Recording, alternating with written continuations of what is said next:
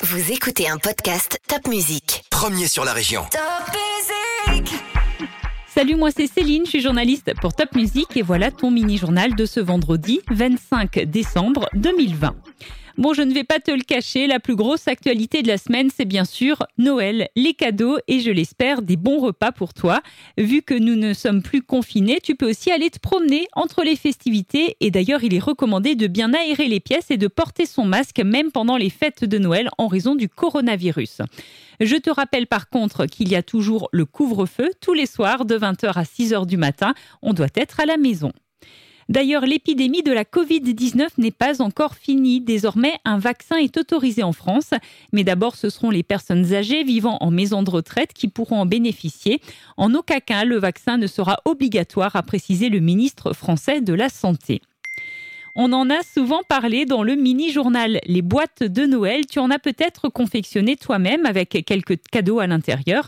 Eh bien, toutes les boîtes de Noël ont maintenant été distribuées à des sans-abri, à des familles démunies ou encore à des étudiants en grande précarité. En Alsace, ce sont 40 300 boîtes qui ont été offertes et dans toute la France, ça représente quelques 196 000 boîtes de Noël. Les jardineries Truffaut, ce sont des grands magasins, ont offert leurs sapins invendus au parc animalier de Sainte-Croix en Lorraine. 300 sympas vont donc pouvoir être distribués aux herbivores qui en raffolent, comme les chèvres, les rennes ou encore les cerfs.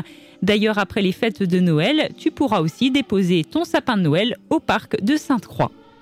Et en parlant de sapin de Noël, sais-tu qu'on en a parlé pour la première fois dans un livre à Célestat le 21 décembre 1521 L'an prochain, il y aura donc plein de festivités pour les 500 ans de l'arbre de Noël à Célestat.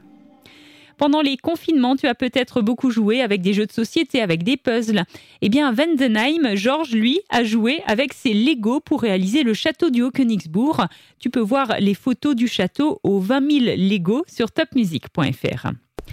Bonne nouvelle pour finir, il devrait y avoir un peu de neige ces prochains jours. Tu pourras donc aller en montagne par exemple, faire de la luge. Profite vraiment bien de tes vacances et encore un très joyeux Noël.